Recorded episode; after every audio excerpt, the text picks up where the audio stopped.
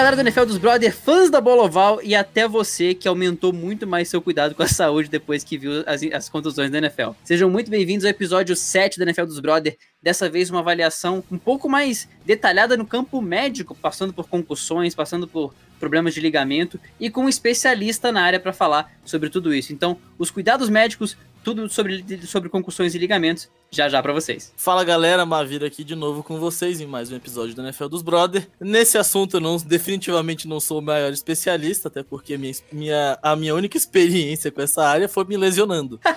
Mas estamos aqui novamente de qualquer forma.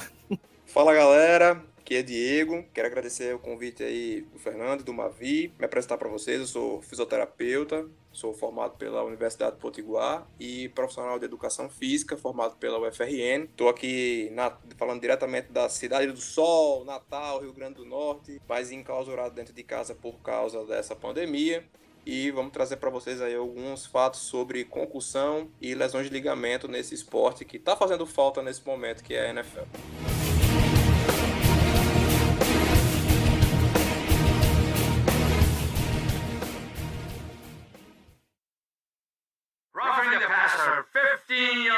Penalty, and automatic first down.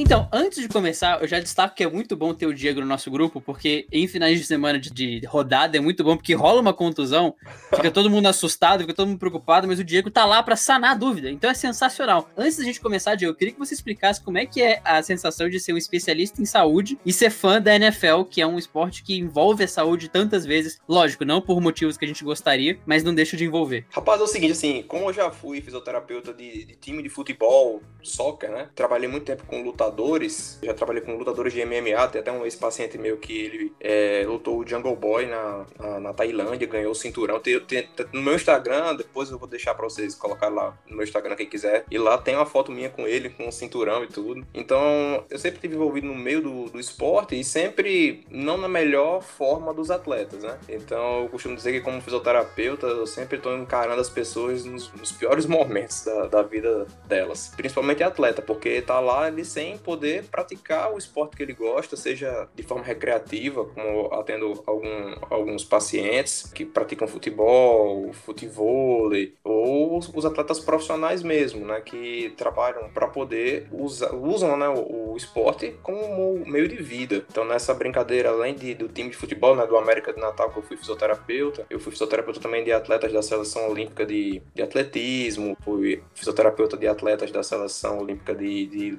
luta greco-romana, né, do wrestling. Teve esse, esse paciente, né, que foi um colega meu de classe também, na época que eu fiz educação física, do MMA. Tem um, um, um ex-paciente meu que hoje dá aula em Dubai. Ele voltou de Dubai por causa do coronavírus, mas não vou ficar com a família. Mas ele estava em Dubai a pedido de uma, de uma escola de, de jiu-jitsu lá que tem até filiação com um dos, dos, dos chefes do Emirados. Uhum. Então, assim, eu sempre tive envolvido com bastante pessoas que trabalham nisso de forma profissional e nunca é na, na melhor forma, né? Então, a minha grande satisfação é ver um atleta que estava comigo, que estava machucado, voltar a treinar, voltar a praticar o esporte, estar tá lá competindo. No caso de um de jogador de futebol, marcando seus gols ou defendendo, né? Que eu tratava também bastante goleiro. Sinal, goleiro machuca bastante, nunca tive essa, essa, essa perspectiva. Goleiro machuca mais até do que atacante, né? E quando tava vencendo uma luta, isso para mim é extremamente satisfatório. Por incrível que pareça, eu nunca atendi ninguém do futebol americano. Aqui, aqui em Natal,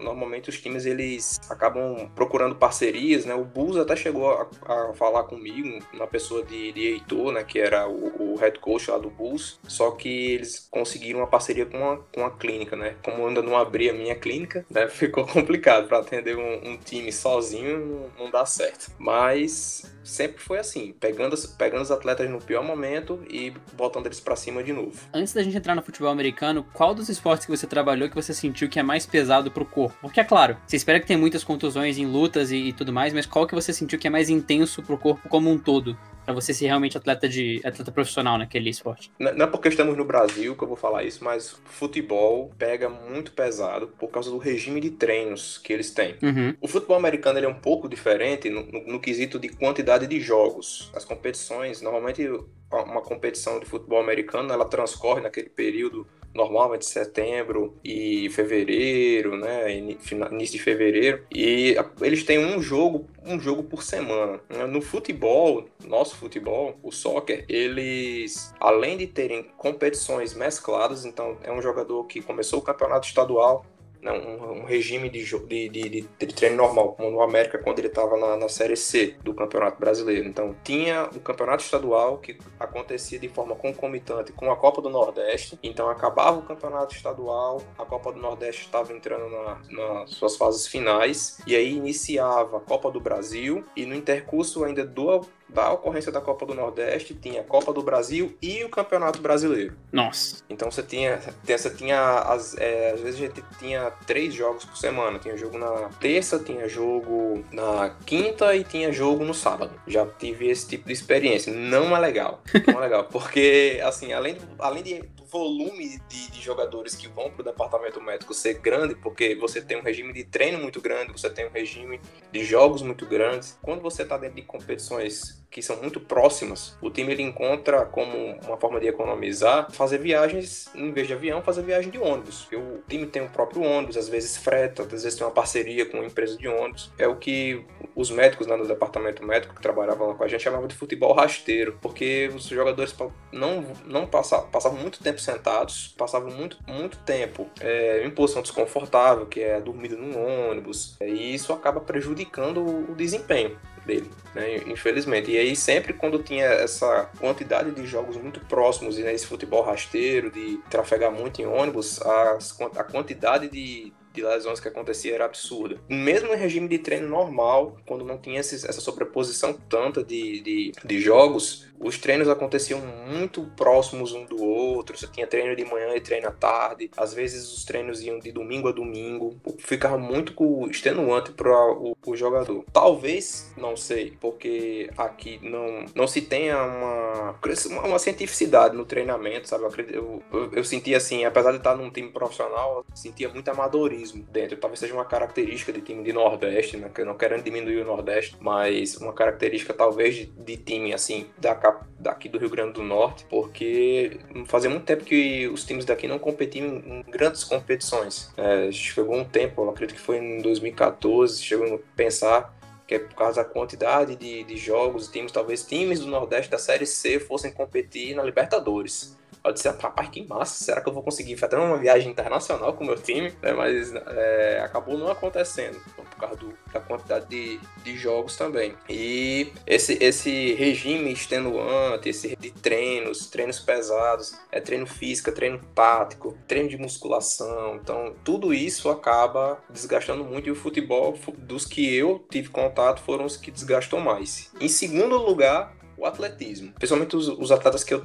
que eu tratava, que eram corredores de 100, 200, barreiristas, né, que fazem 110 metros com barreira, saltadores. Então, os atletas de explosão eram os que tinham mais os acometimentos de, de, de lesão. Atletas de resistência, os meio fundistas, fundistas, maratonistas, decatletas, é, um ou outro que aparecia é, para fazer tratamento. A maioria eram atletas mesmo potência. E a gente vê isso, Mavi, a gente vê essa, esse, esse problema no, no futebol soccer? E lembra de toda, todo o problema, toda a problemática quando um time da NFL tem que jogar na quinta-feira e como isso é difícil por ter uma semana curta, ou algumas pessoas que perguntam por que, que os playoffs da NFL não são melhor de três, ou por que, que não tem mais de um jogo na final para definir no Super Bowl, por que, que o Super Bowl é um jogo único. Tá aí a explicação, né? Se tivesse mais, se tivesse mais jogos no esporte tão físico, não ia sobrar ninguém. A gente até falou isso no, no nosso último programa, né? É, sobre- a gente discutiu muito sobre se era positivo ou não colocar o 17 jogo na temporada regular. Se isso não faria cair o, o, o nível técnico do jogo pelo desgaste e tudo mais. O Diego tá- é mais apto pra falar disso do que eu.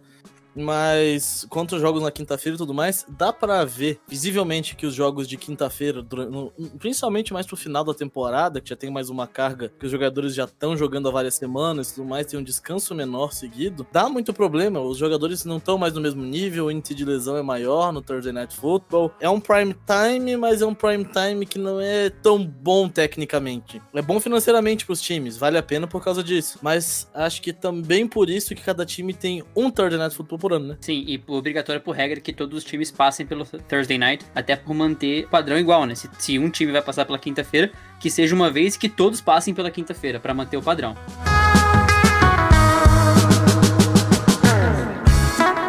Entrando agora na, no tema principal do programa, nas concussões, Diego, o que é uma concussão, explicando de uma forma didática e simples, e como são os protocolos de concussão na NFL? A gente sempre escuta que o jogador saiu por concussão e vai passar por um protocolo de concussão. O que, que acontece nessa avaliação e o que, que é realmente a concussão? Vamos lá. Para começar, a gente tem que pensar no cérebro como a gente pensa, por exemplo, no músculo. Quando a gente machuca um músculo, é, você tem, pode surgir um hematoma, pode ter a ruptura de de veias, tem um sangramento, o músculo fica dolorido. E a gente sente isso porque o músculo está contraindo, né? Quando você tem uma, uma lesão no cérebro, no tecido cerebral, você tem a mesma coisa que acontece no músculo, porque apesar do cérebro ser um tecido extremamente especializado, né, onde está guardadas as informações de memória, o que comanda a movimentação do nosso corpo, faz coisas que a gente no nosso corpo que a gente nem sente que ele está fazendo, mas quando ele tem uma lesão, ele tem uma lesão como qualquer tecido tem uma lesão. Então vai acontecer uma inflamação naquele local e essa inflamação, essa lesão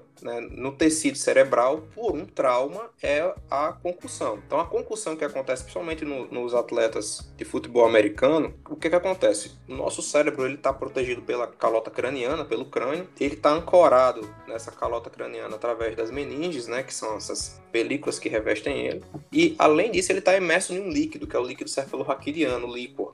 Tudo isso para absorver impacto. Mas quando o impacto é muito grande e a força da, do trauma ele consegue chegar no cérebro, ele dá uma chacoalhada dentro do crânio. Então, na hora que ele dá essa chacoalhada, ele pode acabar batendo nas paredes do crânio. E quando ele, quando ele bate na parede do crânio, quando, você tem, quando ele tem esse trauma, tem, é como se você desse um, um soco direto no cérebro. E esse soco direto no cérebro, essa lesão no tecido cerebral, é a concussão cerebral. Sim. E como acontece, e como acontece o protocolo de concussão para avaliar esse tipo de coisa? Porque a gente vê isso acontecendo, a gente vê os jogadores saindo, indo para a famosa tendinha azul, e depois disso a gente não sabe como é que é feita essa avaliação. Inclusive, é muito difícil alguém voltar. Né? É muito difícil alguém voltar pro jogo. Eu vou revelar para vocês o que acontece na tendinha azul. então vamos lá. A NFL ela estabeleceu os protocolos de concussão, se eu não me engano, foi a partir de 2013, 2012. Foi quando ela estabeleceu isso, é, baseado em um estudo que foi feito por, por McRoy, que foi publicado até no, no jornal científico né, de medicina dos Estados Unidos em 2013. E esse protocolo, né, ele é um protocolo que vai avaliar a condição do jogador no momento. Certo? Então, esse protocolo de, de concussão, ele, na verdade, ele tem vários parâmetros. Ele foi estabelecido pelo NFL Head, Neck and Spine Committee, que é justamente essa, essa parte da NFL que vai determinar quais, quais são os parâmetros né, para avaliar essa concussão. E ele estabeleceu os protocolos de diagnóstico, de controle de concussão. E esse protocolo, ele tem duas partes. A primeira parte é o protocolo de sideline. Esse protocolo de sideline é o que é aplicado na tendinha. É uma avaliação, é uma avaliação relativamente rápida e ela tem algumas partes. Primeiro é o, histórico do atleta, né? Se ele já teve alguma lesão prévia, se ele já teve uma conclusão prévia. E ele vai esse esse, esse protocolo ele é aplicado pelo médico do time que está lá de plantão na hora do jogo. Então, ele vai lá e ele aplica esse esse protocolo. O segundo momento é a avaliação de sintomas. A, a concussão ela tem um, um conjunto de sintomas que pode estar tá indicando que esse paciente né, ele sofreu uma concussão. Os principais, confusão mental, né, que pode também cursar com, com alteração emocional, a pessoa pode ficar abestalhada, ou ela fica virada no tetel, desorientada. Pode acontecer vômitos, ele também pode cursar com sonolência, né? E isso pode levar a uma depressão, se chama nervoso central. Ele, essa depressão se chama nervoso central, ela pode ser tanto emocional, ele ficar bem para baixo mesmo, sintomatologia depressiva, ou ele pode até perder os sentidos completamente, pode desmaiar. Dores de cabeça, ele pode sentir, amnésia recente, que é aquela apagada que ele não consegue se lembrar do que aconteceu no momento do trauma, né? E alguma, ela, às vezes até alterações de sensibilidade, ele pode perder a audição, pode perder a visão, ele pode não conseguir mexer o olho. Essa é a parte, na verdade, a segunda parte, que é a primeira é a colheita do histórico, né? E essa é a segunda parte, para fazer a avaliação desse, desse atleta naquele momento. Então, todos esses, esses, esses, sintomas que eu falei são avaliados e são avaliados também o grau, se ele apresenta, se ele apresenta, se ele está moderado, se ele está baixo ou se está severo. Então, essa avaliação dessa, dessa sintomatologia para verificar como é que ele está. Depois, ele vai fazer o que ele chama de é, o, o Cognitive Screen, é que é a avaliação cognitiva.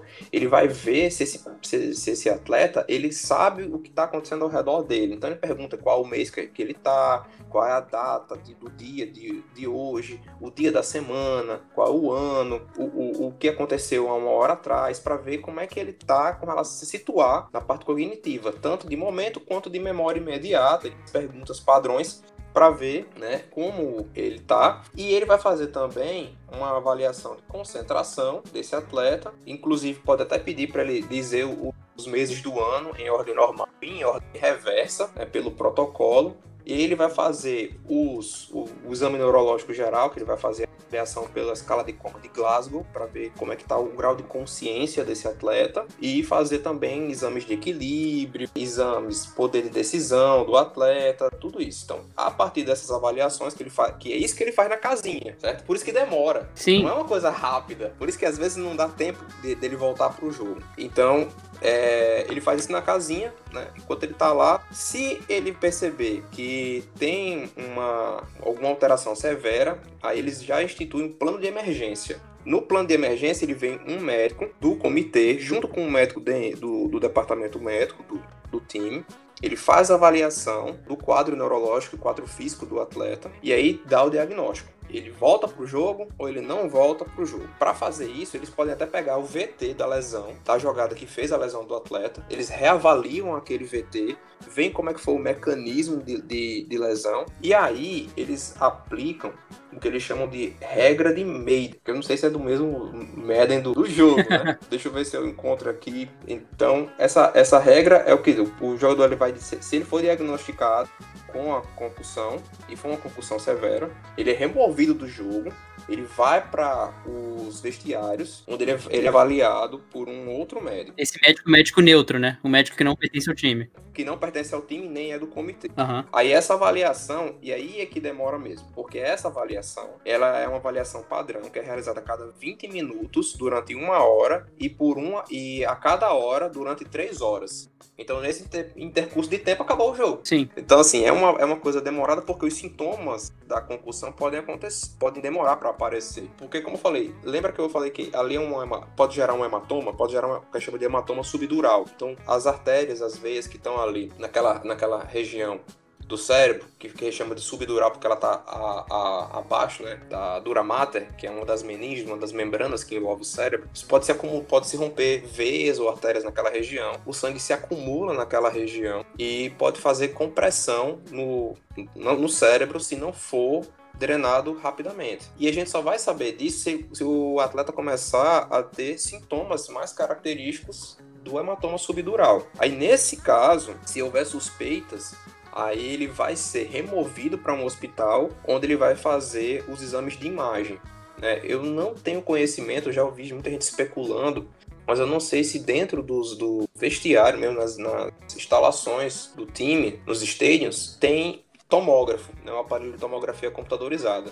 Se não me engano, alguém me falou isso há muito tempo, mas eu, não, eu acredito que não, porque para poder ter um tomógrafo, primeiro o tomógrafo custa caro. Para você ter a utilização assim tão limitada, o acontecimento de uma concussão, não, não valeria a pena. E precisa ter um ambiente controlado para ter aquele tomógrafo, né? exige um, uma certa especialização ali na, na, montagem. Então, acredito que não tenha. Por isso que ele vai ser removido, esse jogador. Ele é removido para um hospital se, se essa avaliação demorada ainda relatar alguma alteração de concussão, ele vai ser removido para um hospital e lá ele vai passar por uma nova avaliação, né, uma avaliação de imagem e se for necessário ele vai ficar internado, tomando medicação ou vai fazer uma cirurgia, que é para fazer a drenagem desse desse hematoma subdural se acontecer. E aí também acontece o quê? Às vezes esse jogador, ah, ele saiu, tá, tá falam assim, não, ele está ainda em protocolo de concussão e demora uma semana para ele voltar a treinar, perde um jogo, dois jogos, dois jogos. Não sei se vocês já perceberam isso. Sim. Isso também faz parte do protocolo de concussão. É um protocolo de concussão mais tardio. Então, para ele poder voltar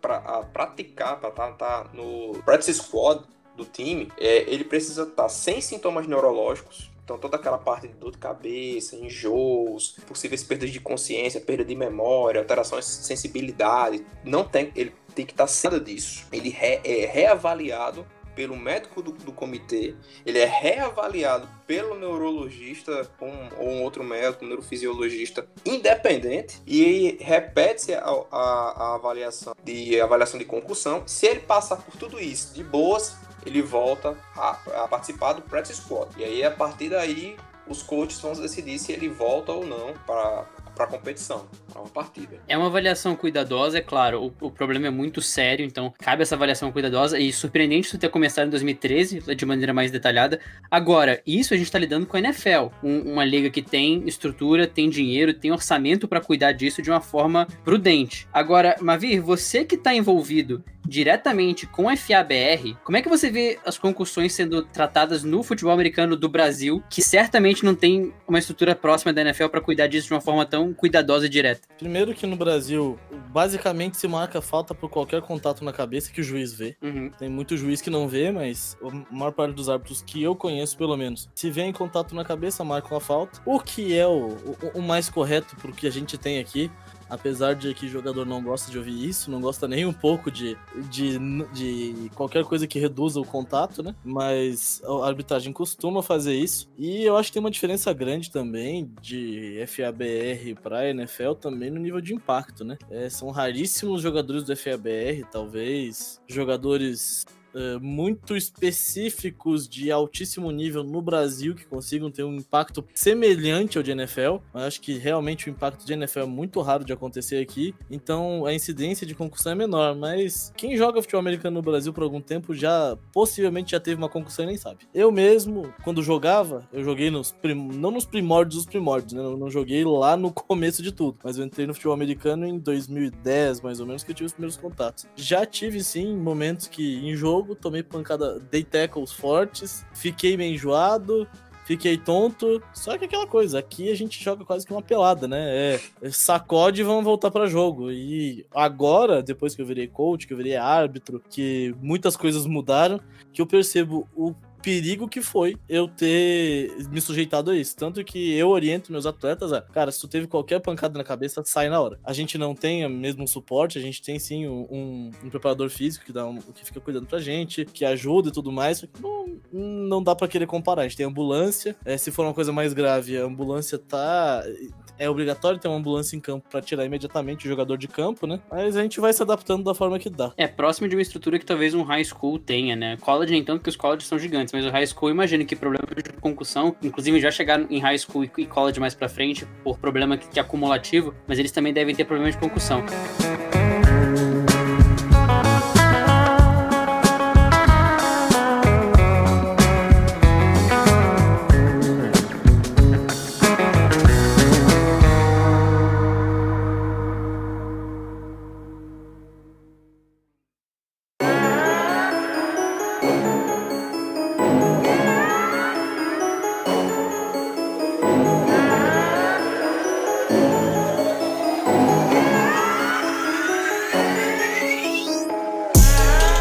Com você, Mavi, antes de voltar pro, pro Diego. Você percebe que, pelo menos essa é uma noção que eu tive recentemente com o Gronkowski, com o Kikli, com essa galera. Você percebe que tem jogadores se aposentando muito mais precocemente. Lógico, por problemas de contusão em geral, lógico, mas a concussão ela passou a ser um problema que passou a ser mais é, evidente para os jogadores recentemente na, no cenário de NFL? Sim, ah, só complementando mais uma coisa que no Brasil é um problema maior, é os jogadores não não saberem a importância de usar o equipamento adequado e tem muito jogador usando equipamento youth, que é um equipamento para jovens, né? Não tá preparado para todo o impacto. Então, e não tem como a arbitragem conferir capacete por capacete para saber se estão usando certo ou não, né? Então, isso aí é mais um problema, mais um perigo que o jogador se expõe a riscos desnecessariamente. Quanto aos jogadores que estão se aposentando mais mais cedo, como você falou, sim, é, a gente vê vários jogadores, é, ex-jogadores da NFL aposentados, mais velhos, que estão com a cabeça toda estourada. Os caras, é, um exemplo do Aaron Hernandes aqui, a gente ainda vai falar nesse episódio, é uma coisa clara disso também, mas diversos jogadores com, com problemas gravíssimos, com que, que destruíram a vida por causa de pancadas na cabeça, e os jogadores vão ficando com medo disso, né? Eles chegam um momento e falam, tá, já tô com uma grana, eu tô com a cabeça razoavelmente ok, apesar de algumas concussões, é melhor parar por aqui, né? Melhor investir em qualidade de vida do que jogar mais. Então eu não julgo nem um pouco os jogadores que resolvem se aposentar um pouco mais cedo do que deveria. O Cook e o Gronkowski são casos, são casos ótimos, eh, exemplos ótimos disso. O Gronkowski nem tanto, né? Porque ele voltou agora porque ele ficou afim de jogar com, com Tom Brady. Mas ele, aparentemente ele fez isso e foi pro WWE, né? Brincar de se jogar nos outros. Me desculpem os fãs de WWE, mas. eu também gosto. Mas. Diego, você percebe um movimento parecido que em longo prazo as concussões geram muitos danos nesses jogadores? Rapaz, sim. Tem uma, uma ocorrência polêmica, ah, adoro polêmicas, né? Em relação a isso. Tem aquele filme, não sei se vocês viram, né? O Um Homem Entre Gigantes. O nome do filme em inglês é Concussion, que foi com o Will, que é com Will Smith, que fala sobre o Bene Omalu. Eu não vou falar, o Omalu não é o, o sobrenome dele, ele é, ele é nigeriano, apesar de que ele atua nos Estados Unidos. O sobrenome dele é gigante tem mais consoantes do que vogais, eu não sei pronunciar aquilo da. É, é, o caso que aprendeu o alfabeto com o próprio nome, né? Exatamente. Então vamos chamar ele só de Beneu Malu. É, e ele, ele veio justamente isso, sabe? Que ele foi chamado para fazer a autópsia de Mike Webster, né? Que era ex-jogador do, do Steelers. Isso em 2002. E foi um caso de aposentadoria tardia. O Webster, antes da, da morte dele, ele já tinha apresentado problemas mentais, ele já tinha tentado suicídio várias vezes, ele tinha quadro de abuso de drogas, tinha quadro de violência doméstica. E quando o, o Dr. Omaluri fez a autópsia no Webster, ele observou uma, uma situação no cérebro dele semelhante ao que se via em lutadores de boxe, que era chamada demência pugilística, é, que aí doutor Omalu rebatizou né, como encefalopatia traumática crônica, que é a ETC, né, mas que nos Estados Unidos, por causa, né, Chronicle Traumatic Encephalopathia, CTA, ela é uma doença que ela tem um, um, a fisiopatologia dela, né, como ela acontece, como ela acontece como doença, é parecidíssima com Alzheimer. Então você tem uma destruição do cérebro da, do indivíduo por causa de pancadas repetitivas que ele, que ele tem. Eu me lembro uma cena icônica falando sobre isso, né? E puxando para o lado do lutador de boxe, nas Olimpíadas de Atlanta de 1996, com o Muhammad Ali, ele foi acender a tocha olímpica, que ele tremia muito. Aí eu perguntei pro meu pai, pai, por que ele tá tremendo tanto? Eu disse, não, sei, foi porque ele levou muita porrada na cabeça quando ele era lutador de boxe. E de fato, foi. Tremores e uma doença semelhante a uma cometimento semelhante ao Parkinson pode acontecer nesses casos também. Isso em 2002, que foi observado né, por Dr. Malu, ele, foi, ele, ele, escreveu um artigo, ele publicou um artigo científico, usando o Michael Webster como, Webster como um relato de caso, em 2003.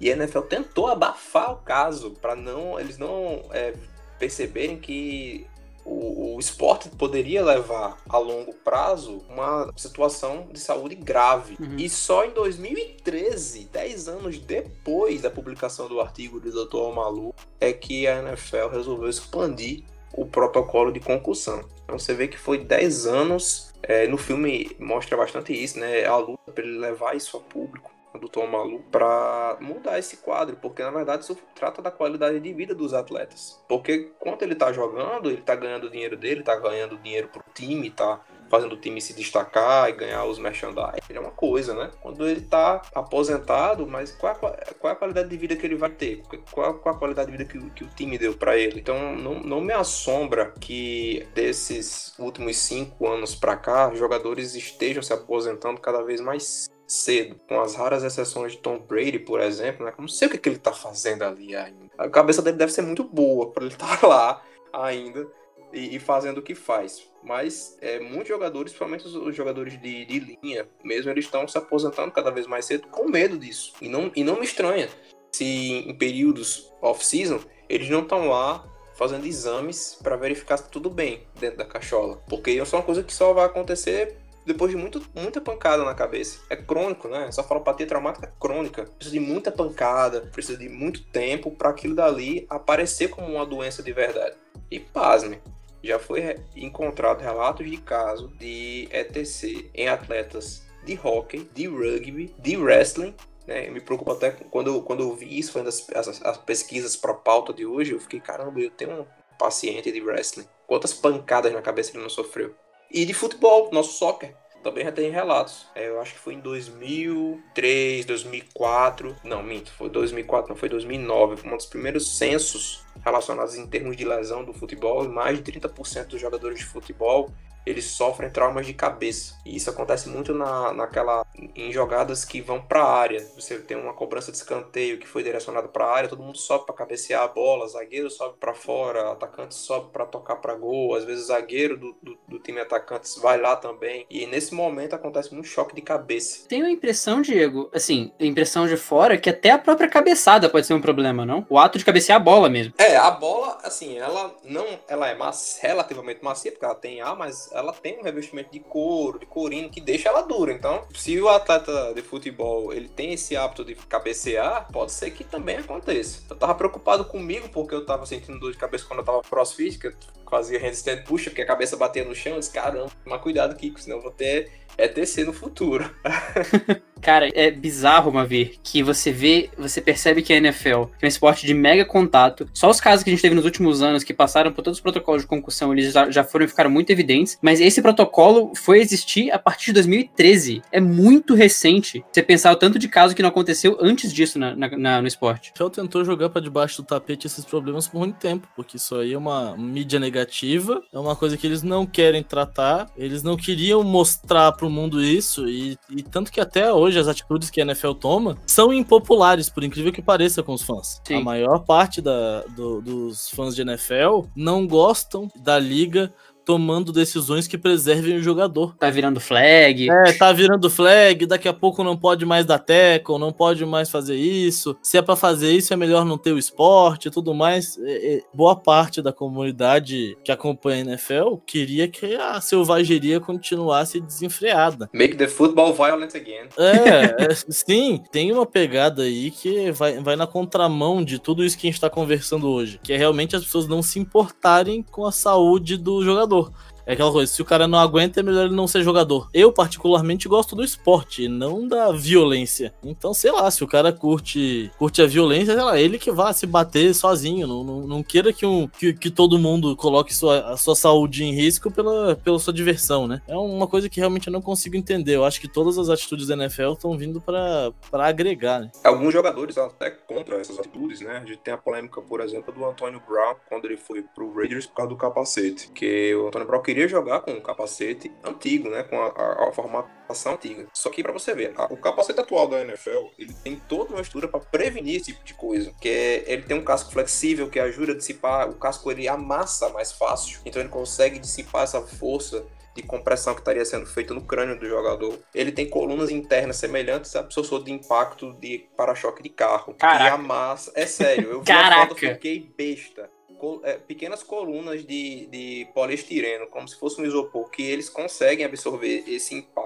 Além disso, tem a espuma, é, que é uma espuma interna específica para absorção de impacto, que é autoajustável, ela tem pequenas bolsas dentro dela que ajustam de acordo com o formato da cabeça do atleta. Além disso, tem as, as estruturas de abertura de, de ar para entrada de ar no capacete, porque não só para o conforto do atleta, para poder respirar legal, porque é um esporte, mas tem que se proteger, né? então tem que respirar para poder praticar e essas entradas, além de fornecerem a entrada material que está entrando, ele também se acomoda naquela região e serve, né? Porque você tem um impacto, o que, é acontece com esse ar? Esse, a força empurra o ar para fora, né? Ao invés de bater direto com, com no, na cabeça do atleta. Então, é, essas, essas estruturas do capacete, elas, não só o capacete, mas também o neck collar, ele também serve para isso, para manter fixo o, a, a, estrutura de ombros, clavícula, pescoço, para evitar também traumas na região do pescoço porque pode acontecer hérnias de disco na região do pescoço também desses jogadores. Então todas essas estruturas foram feitas justamente para proteger. Aí Antônio Brown queria dar uma de machão, provavelmente, né? Queria passar, eu não vou jogar com, a, com, com essa firulagem, eu não preciso dessa firulagem. O Tom Brady não queria, o Tom Brady não queria jogar com capacete novo. Ele achava confortável outro e achava que tava tudo bem ficar jogando com outro. Ele não queria ter que trocar de capacete. Aí você tem uma, uma, toda uma estrutura que gera conforto para o atleta e que gera proteção para ele. E tem atleta que quer jogar na, na, na, base da raça, é complicado, né? né? E você tocou também um outro ponto excelente, Mavi, que são as regras. A gente fica puto com o, o, o Rush the Passer. Fica, eu, eu acho, o Matthews lá do,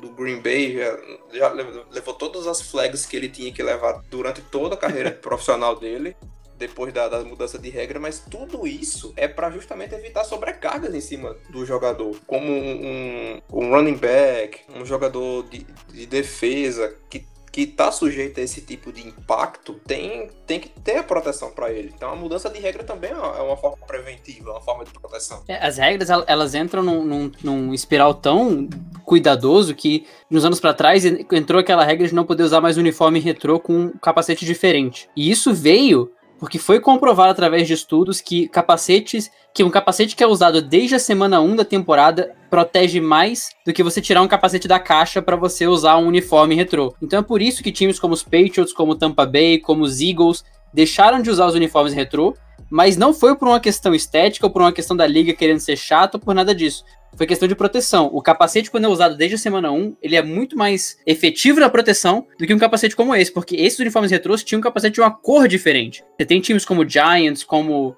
uh, Falcons que mudam o adesivo, mas o capacete continua sendo o mesmo. Quando você tem que mudar o capacete, de, o capacete todo, isso sim vira um problema e é bom ter cuidado com cada, cada regrinha dessas, né? É um equipamento que foi feito para ser específico para aquele atleta. Então, como eu falei, daquelas, uhum. daquelas bolsas de ar que enchem dentro da espuma, aquilo dali é para adaptar a cabeça do atleta. A cabeça de cada atleta é diferente. Então, na hora que você pega um capacete novo, tirado da caixa, e você precisa passar por todo esse processo de configuração, será que esse processo de configuração vai ocorrer a tempo para um jogo, e, e vamos, vamos levar em consideração, pode ser um jogo de quinta-feira, esse atleta jogou no domingo com o capacete que ele vinha durante toda a primeira semana. Vai ter um jogo com um uniforme retrô na quinta. Ele vai precisar fazer esse regime de treino. Ele não vai treinar na segunda, que normalmente é a folga. Então ele vai ter terça e quarta para poder se adaptar para esse novo capacete. Será que é tempo viável para um jogo que vai acontecer na quinta?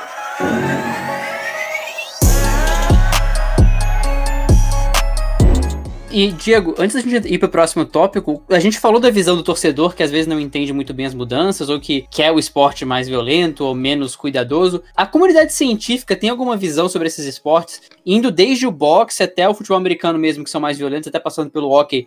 Existe alguma movimentação na comunidade científica de preocupação ou de hesitação em relação aos esportes, ou é sempre um esforço para tentar ajudar os atletas? Tudo que eu vejo em termos de publicação científica também é para promover um treino melhor, uma capacidade de, de desempenho com menores gastos, né, melhores desgastes físicos para o atleta e tudo voltado também para a segurança do atleta, né, para justamente pensa, lógico, pensando no macro que a gente está vendo agora que é a concussão, mas tem outros outros problemas como ruptura de ligamento, hernia de disco, então até exercícios, é, materiais de treino específico, materiais de jogo específicos, justamente para evitar que essas outras lesões que também podem acontecer, que elas evitar que elas aconteçam. Então, muito do que a comunidade científica hoje está voltada, principalmente vem na saúde esportiva, é para evitar esse tipo de coisa. Eu me lembro que eu dei aula recentemente, antes do, do coronavírus, né, no semestre uhum. passado, eu estava falando justamente de lesões envolvendo no, no, no beisebol. E uma das lesões recorrentes, né, que precisa fazer até a cirurgia de Tom, é, Tommy Jones, né, que é a reconstrução do ligamento colateral na do cotovelo. E eu mostrei para os meus alunos várias cenas de vários pitchers sofrendo a ruptura do ligamento. Teve um que dava pra escutar até o estalo. Uh. Pra você ver como foi, no, foi horrível. O, eu, eu, o pessoal voltou. Pra... ah, velho. o pessoal voltou, pediu pra voltar a gravação, sabe? Aí eu disse, meu Deus, eu tenho, dou uma aula, dou aula pra uma turma de carniceiros que quer ver a desgraça Mas eu mostrando pra eles que existem exercícios preventivos, existem estruturas, né? Como a, a, aquela cotoveleira, o apoio, a, apoio não, a, a tira, a, a, a tira de epicôndilo. Então todas essas estruturas servem para dissipar as forças sobre o cotovelo do arremessador. E hoje, se você pegar um arremessador da, da MLB que está jogando, por exemplo, com, com, uma, com um uniforme mais com uma manga curta, você percebe que alguns deles já usam né, a, a, cotoveleira compressiva muitos jogadores do basquete usam a cotoveleira compressiva, a ombreira compressiva, justamente para dar mais estabilidade, para dar mais segurança para o atleta. Então, oh, não é estilo, tem, tem uma função. Tem função, existe função. Rapaz, que é isso? Eu ficava olhando e falando, o que que esse cara, ele não tem frio no cotovelo, o que que ele tá usando essa porra só no cotovelo? Hum. Sério que você nunca percebeu os arremessadores usando alguns, alguns só no cotovelo? Você não, você não, é, é, aquilo ali é uma, é uma cotoveleira compressiva. Ela gera compressão na região do cotovelo para quando você ter alguma força excessiva em ligamento, em tendão, em músculo naquela região, ela transmite essa força para a pele, da pele para a cotoveleira. E essa força é dissipada pelo tecido de neoprene. Então ela tem uma função, aquilo não, não é estilo, não. Rapaz, também é estilo. Também é estilo. Também é estilo, né? Essa pessoa pode configurar. Não, bom saber, vivendo e aprendendo aí. Eu sempre achei que era algo muito mais estético do que qualquer outra coisa. Agora, chegando nos casos específicos, e isso Claro, a gente tem casos que são comprovados, a gente tem o Junior Seau, que foi um caso que aconteceu, surpreendeu muita gente, que foi, foi estudado o CTE nele. Tivemos o Dave Durson, que ele tirou a própria vida, mas pediu que o cérebro dele fosse avaliado. Ele deixou isso na, numa nota. Isso foi um caso chocante também, um jogador da NFL. Mas é impossível, Mavi, a gente passar por uma pauta dessa e não entrar no tópico Aaron Hernandez. E antes da gente entrar no tópico científico com o Diego, eu gostaria que você fizesse desse um panorama de tudo que aconteceu. De tudo não, mas gostaria que você desse um panorama do cenário que envolveu Aaron Hernandez e, e, e, as concussões, Mavi. Então, Aaron Hernandez eu acho que é o caso mais conhecido recentemente sobre, de casos ligados à concussão com jogadores de futebol americano, ainda mais depois que o, saiu o documentário sobre o caso dele na, na Netflix, né? Por sinal, isso aí possivelmente vai ser um, um episódio aí de um, de um NFL dos Brother Pocket Cast em breve, é, mas é um jogador que teve muito sucesso sucesso, que, que vinha de um prospecto excelente, que estava jogando em time, chegou a ganhar Super Bowl, vinha muito bem, e que também, por causa das, das concussões que sofreu durante toda a carreira, foi aos poucos, digamos que enlouquecendo, foi ficando mais problemas na cabeça, é, até começar a cometer os crimes que ele cometeu, que foi acusado, e depois provado que ele realmente cometeu, né? Ele chegou a cometer homicídio e tudo mais, e ele já tinha uma certa propensão a,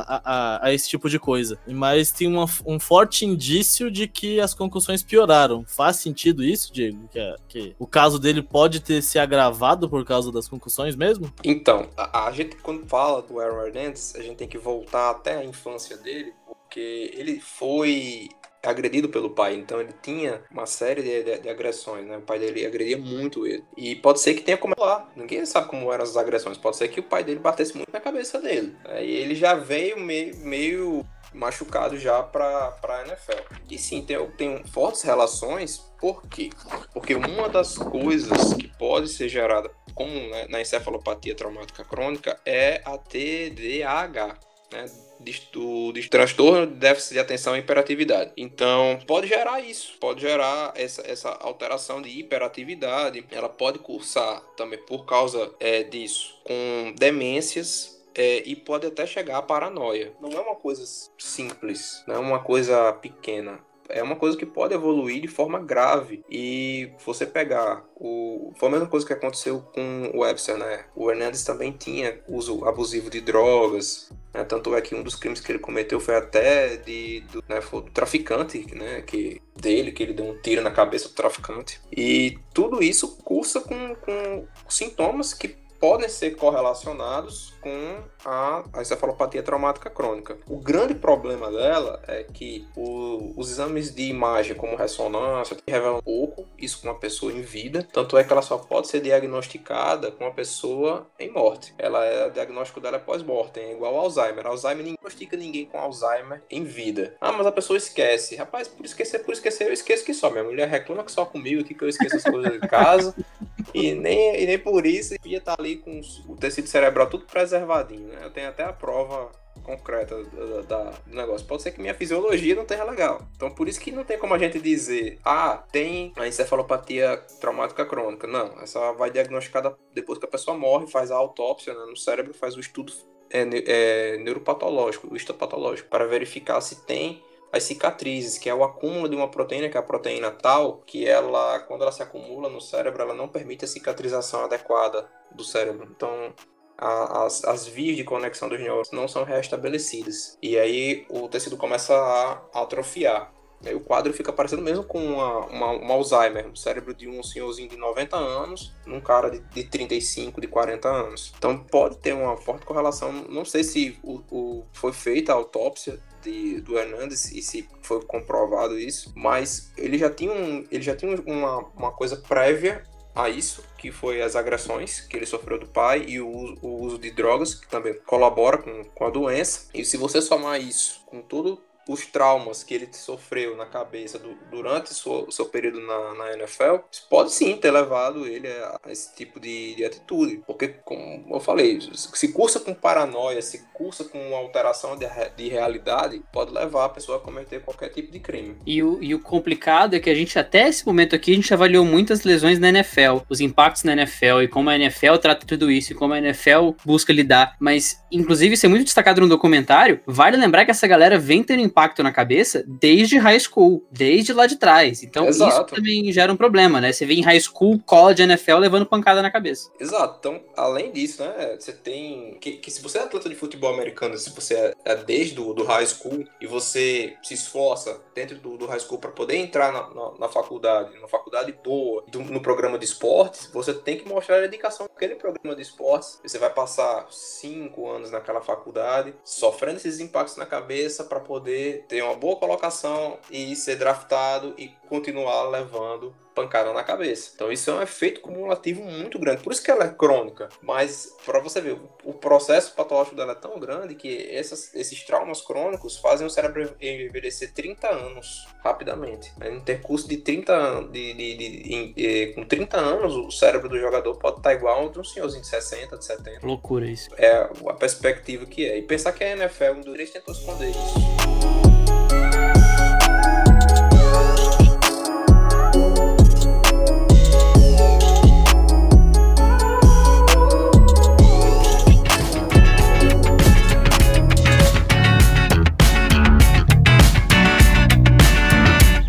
E a gente entra na questão de lesões que são acumulativas, a gente passou pela, pela concussão, que é algo que a gente vê acontecendo e que a gente chega nesse panorama de passar por high school, college, NFL tendo o mesmo dano. Citamos o exemplo do beisebol mais cedo, e é, é, é algo que é, é, tão estudado hoje em dia que alguns, alguns tipos de arremesso são proibidos de serem feitos em, é, abaixo de uma certa idade, ou você vai acabar tendo uma atrofia de, de cotovelo, enfim, bola curva, algumas coisas são proibidas. E a gente chega, Diego, numa área que inclusive você comentou que é uma das suas especialidades especialidades, que eu quero muito a sua opinião, que, são, que é uma outra lesão, a gente sai um pouquinho da seara das concussões, mas é algo que acaba sendo um pouco acumulativo de estresse, que são as lesões de ligamento. Diego, por que, que tem tanto ligamento tendo lesão em NFL? Hoje em dia. Infelizmente, isso acontece por causa da mecânica do esporte. Então, o futebol americano, ele é um esporte em que você tem muitas mudanças de direção. Então, você pensar numa rota, por exemplo, de um receiver. Ele vai se desvencilhar ali da linha defensiva, vai chegar na secundária, ele tem que enganar o defensor da secundária, tem que fazer uma rota, livrando aquele defensor, se ligando na posição que o quarterback vai lançar a bola, aí tem que ficar mudando constantemente de direção. Então, essa mudança de direção, ela é traumática para o ligamento. O ligamento cruzado anterior, que é o, que é o principal acometido, ele está sempre em tensão, né? É um dos ligamentos que segura o joelho. Então ele pede ajuda a um conjunto muscular que é o posterior de coxa. Então, o posterior de coxa ele é um, meio que salvaguarda desse, desse ligamento. E aí para poder dar respaldo para o ligamento tá bem, posterior de coxa tem que estar tá bem também. Porque o, o, o Tricon Drill, ele é um, um dos exercícios utilizados no combine, porque ele vai justamente verificar o quanto esse jogador ele consegue mudar de forma apropriada a direção do seu movimento sem comprometer a estrutura física dele. Então essa mudança de direção rápida é o que acaba é, levando a lesão do ligamento. Então a gente tem um, movimento que é essa a rotação em torno do pé fixo no chão, fazendo o, o, a rodada para dentro, que a gente chama aqui é o valgo do joelho. Então esse movimento de, de pé fixo com valgo, com rotação para dentro, é o que estressa muito o ligamento e é o que vai acabar rompendo ele. E se você ver, é só isso que acontece. Fixa, rodou, correu, voltou para a rota, pegou a bola, fez uma finta. Então, essa, essa, essas movimentações bruscas, rápidas, do, do esporte que causam essa, essas lesões de ligamento. Isso acontece muito no, no, nosso futebol, no soccer, quando você, vai, como jogador, vai fazer um, um cruzamento para a área, tá na lateral, vai para a área e vem um, um, zagueiro, dá um carrinho e causa esse, essa, esse, esse impacto. Ah, foi no, foi no tornozelo, né? mas esse impacto causou esse movimento de rotação para dentro do joelho e esse movimento é o que causa a a ruptura do ligamento. Por isso que ele é tão comum no futebol americano. Você imagina, você tá lá, você vai fazer um, um, uma mudança de direção de uma rota para pegar a bola, aí vem um, um defensor da secundária, faz um, hit em você. Na hora que ele faz isso, ele joga todo o peso do corpo na região do tronco, faz essa alavanca do, no joelho, porque o pé do wide receiver tá fixo no chão e rompe o ligamento. Então essa mecânica do esporte é que é a, a grande causadora. E é uma coisa que a gente não vai poder mudar. Existem estratégias de prevenção, né? Mas não, não tem uma coisa que, que a gente possa mudar. Vai acontecer uma hora ou outra. E como é que ela pode ser danosa para a carreira do atleta pensando no longo prazo? Assim, no, na reabilitação para ele voltar, talvez tenha uma performance de alto nível e também na, na, manutenção da carreira, do resto da carreira dele, né? Depois da lesão. Bom, é, não é final de carreira para a maioria dos atletas. Alguns atletas se recuperam muito bem, mas dentro do processo reabilitativo o que a gente quer que, que o joelho ele volte a ter ao máximo de estabilidade possível, que o atleta ele consiga fazer essas mudanças bruscas de direção de forma coordenada, de forma saudável, de forma segura. Então tem todo um protocolo, hoje em dia se usa muito, eu não sei se vocês já viram o treinamento, que é a que chama de é, flexão nórdica, que é o cara ajoelhado, aí vem uma pessoa segurando no, os calcanhares, ele vai descendo o corpo até quase encostar no chão. E algumas pessoas, né, alguns atletas têm um controle tão bom dessa musculatura de posterior de coxa que eles conseguem descer, ficar a centímetros do chão e voltar sem sequer apoiar as mãos no chão. Nada que chama de nórdico vai ser tranquilo. Não vai ser um algum tipo de algodão doce. Não vai ser. Eu não vou nem tentar. eu já tentei, não é, não é legal não. É assim, eu tive que eu tive que levar minhas mãos ao chão. Eu fiquei em posição de paraquedas aqui porque eu sabia que se eu não ficasse eu ia acabar com o nariz quebrado. Mas é, tem, tem jogadores que conseguem ter um controle absurdo disso. Então é, já foi já foi feita pesquisa mostrando que esse exercício, aliado a outros exercícios que trabalham a musculatura da coxa, conseguem dar boa estabilidade para o joelho. Então, às vezes não espera nem o atleta lesionar, ele já de forma preventiva para evitar justamente que isso possa acontecer. Mas assim, lá as palavras do, do médico com quem eu trabalhei no América, prevenção em um esporte é muito complicado, ainda mais quando você tem um esporte de contato como o futebol americano, que a coisa não depende de você. Se dependesse só de você, é quantas vezes você você. Porque não tem estatística para isso, mas se eu for computar quantas pessoas, quantos atletas têm uma lesão de ligamento por si só, né, sozinho, um, um movimento que ele mesmo executou, e comparar com quantas vezes esteve relacionado com contato com outro atleta. O caso do Bridgewater tem para comprovar, né, Mavi? O caso do Bridgewater foi um negócio impressionante, porque ele rompeu absolutamente todos os ligamentos do joelho num drop back normal, sem que ninguém esperava que pudesse acontecer, e ele tá aí jogando. Foi até receber um contrato e aparentemente vai ser um quarterback starter nessa temporada, né, pelo Carolina Panthers. Então mostra aí que, o, que, as, que a carreira realmente não acaba, mas é um trauma grande romper muitos ligamentos. É, já tive casos assim de, de eu ter um atleta da categoria de base do América de Natal que ele rompeu o ligamento cruzado, rompeu o colateral e o menisco medial. Deus! A gente chama isso de tríplice maldita, que é lesão de Donahu, lesão de O'Donoghue. Coitado do O'Donoghue. ah, isso foi. É, é, ele, ele fez um procedimento cirúrgico que consertou os, os três ao mesmo tempo cruzado anterior, colateral e o menisco. Passou um mês usando um estabilizador de joelho com amplitude de, de angulação de joelho controlada, que era eu e o médico que mexíamos para poder fazer a movimentação desse estabilizador, mas voltou, terminou o tempo dele na categoria de base, ainda jogou na categoria adulta, né, no time principal, inclusive jogos da Copa do Nordeste e da, da Copa do Brasil ele jogou também. Mas assim, na época eu fui demitido do América e perdi contato com ele, né? Não, não encontrei mais com ele. Não sei se ele, se ele ainda tá, sabe? Jogando. Mas ele voltou.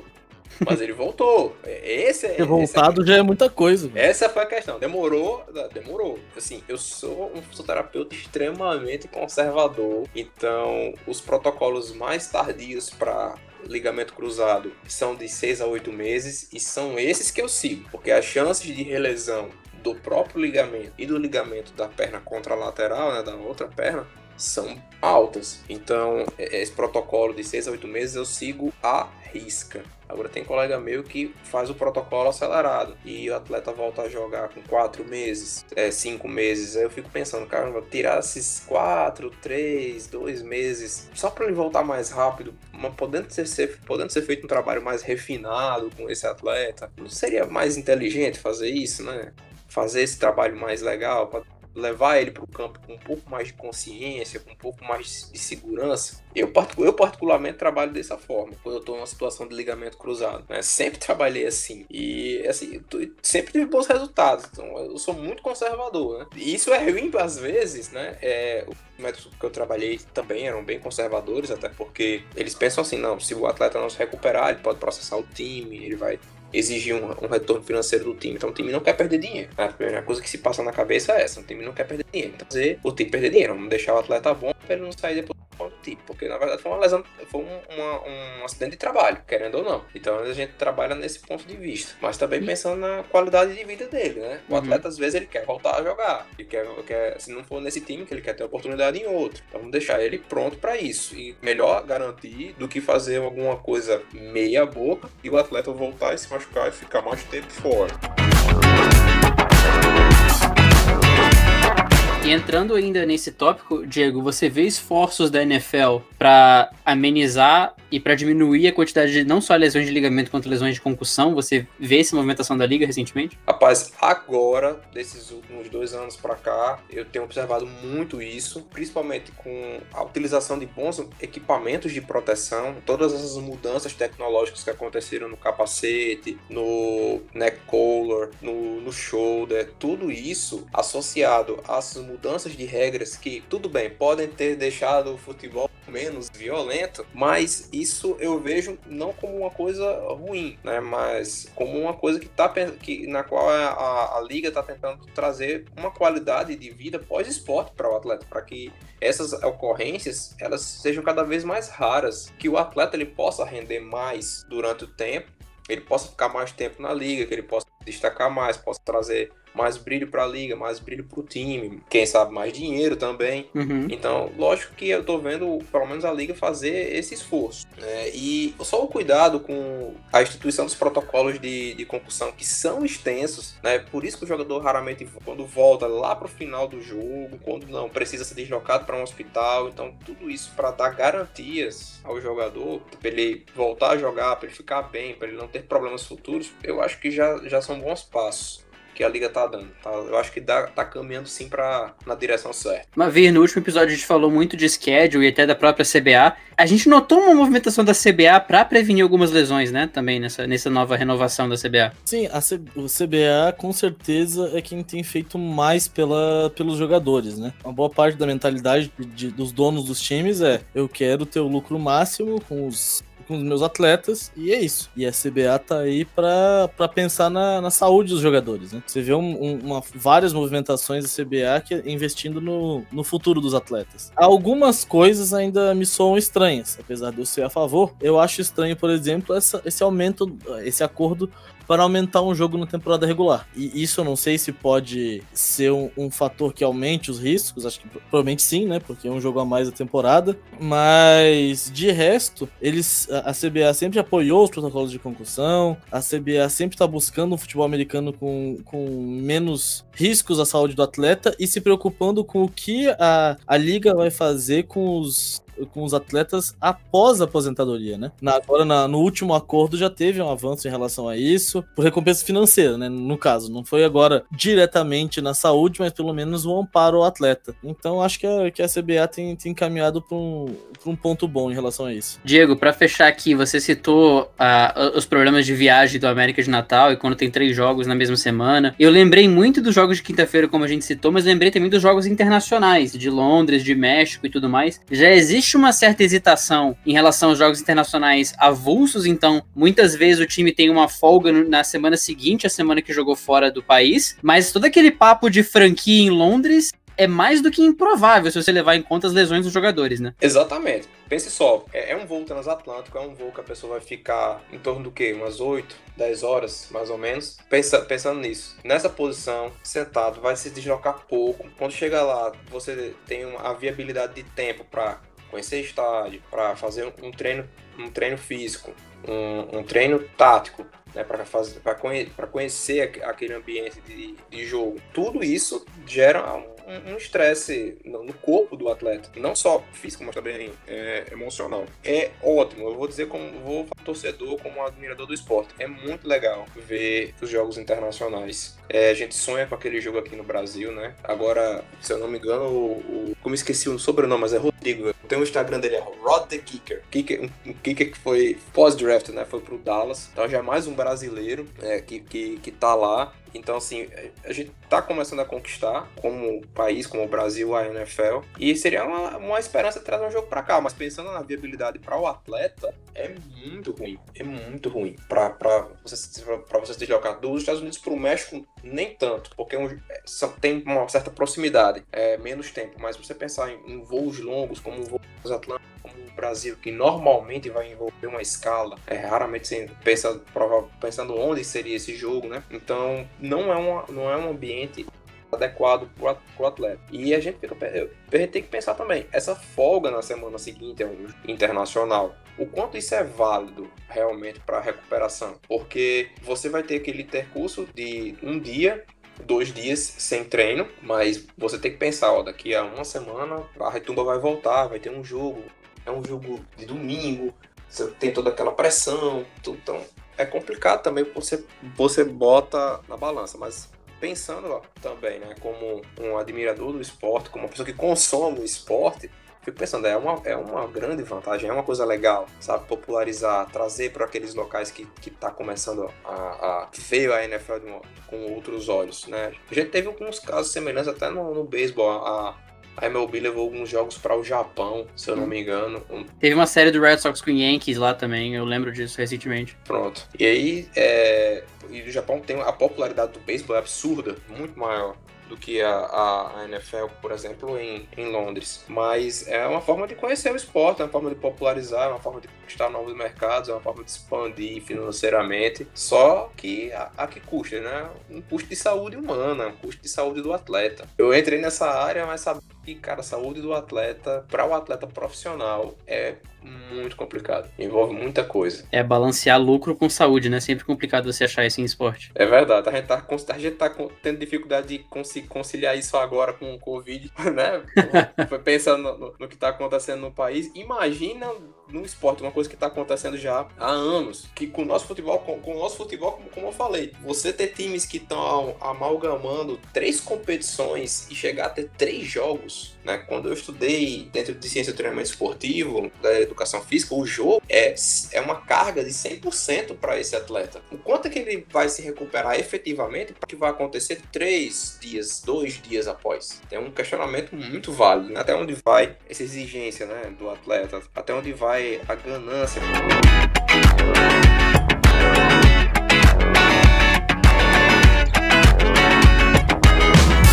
É, rapaz, a gente saiu de um papo um pouco descontraído no episódio passado, já falamos do, do comentário do Alex Smith nos dois episódios para trás.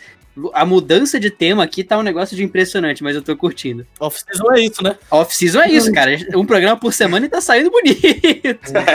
Fico feliz em, contribuir né? É, primeira experiência em podcast, primeira experiência em live, meu Deus do céu. Foi, foi, foi espetacular pra mim. Foi muito bom, gostei bastante. Muito obrigado por ter vindo. Certamente vai ser um- uma, uma pessoa muito boa pra ter por perto quando a temporada voltar, pra explicar a lesão, pra explicar tudo isso. Antes da gente ir pras nossas despedidas, eu queria deixar um agradecimento a três pessoinhas que divulgaram o NFL dos Brothers nos últimos episódios, que eu esqueci de citar aqui. A Julia Vieites, o Jonatas Mello, ambos divulgando por Instagram, sugeriram pauta, enfim, estavam engajados. E o Guilherme Cohen, que retweetou o episódio passado sobre arbitragem em zebra, que é, retweetou o episódio passado sobre as regras para 2020. Então, muito obrigado a vocês três que divulgaram. Abraço, Coen. Abraço, Coen.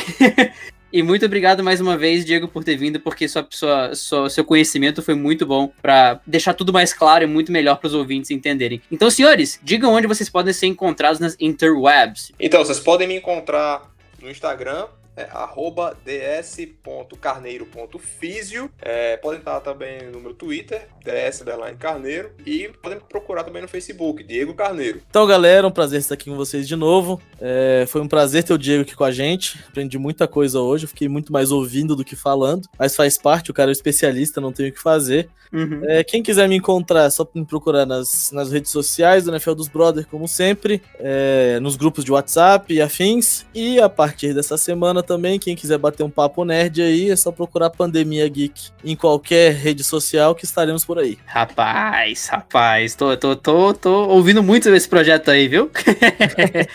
e, e eu sou Fernando Campos. Pera aí, pera aí, Fernando, só pra dizer, pra agradecer a vocês, agradecer o convite, dizer novamente que muito feliz em estar discutindo isso. Eu vivo com, pra, pra saúde do esporte. A minha, eu, hoje eu trabalho mais com atletas amadores, né, que são os atletas que estão é, treinando crossfit, que estão mantendo sua, sua corrida diária, sua academia diária, mais para manutenção da saúde.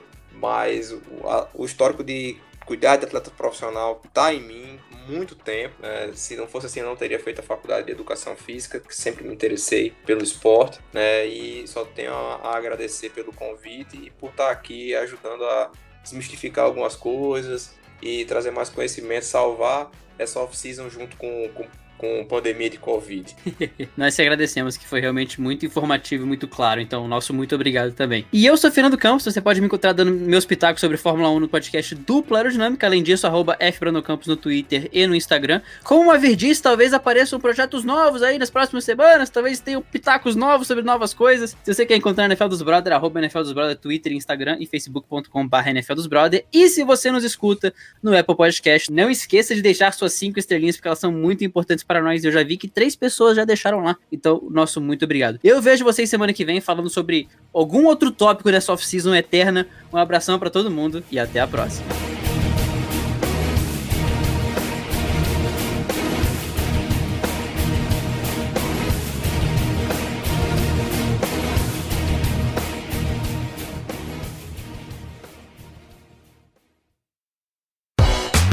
Esse podcast foi gravado e editado por NFL dos Brother.